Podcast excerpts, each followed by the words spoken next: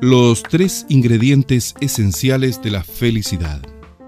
Sigmund Freud afirmó que las personas necesitan tres cosas para ser felices. Relaciones, ocupaciones y recreaciones.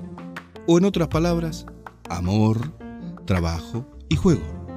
Hoy en día, muchas personas concentran demasiada energía en el trabajo, dejando de lado el amor y el juego.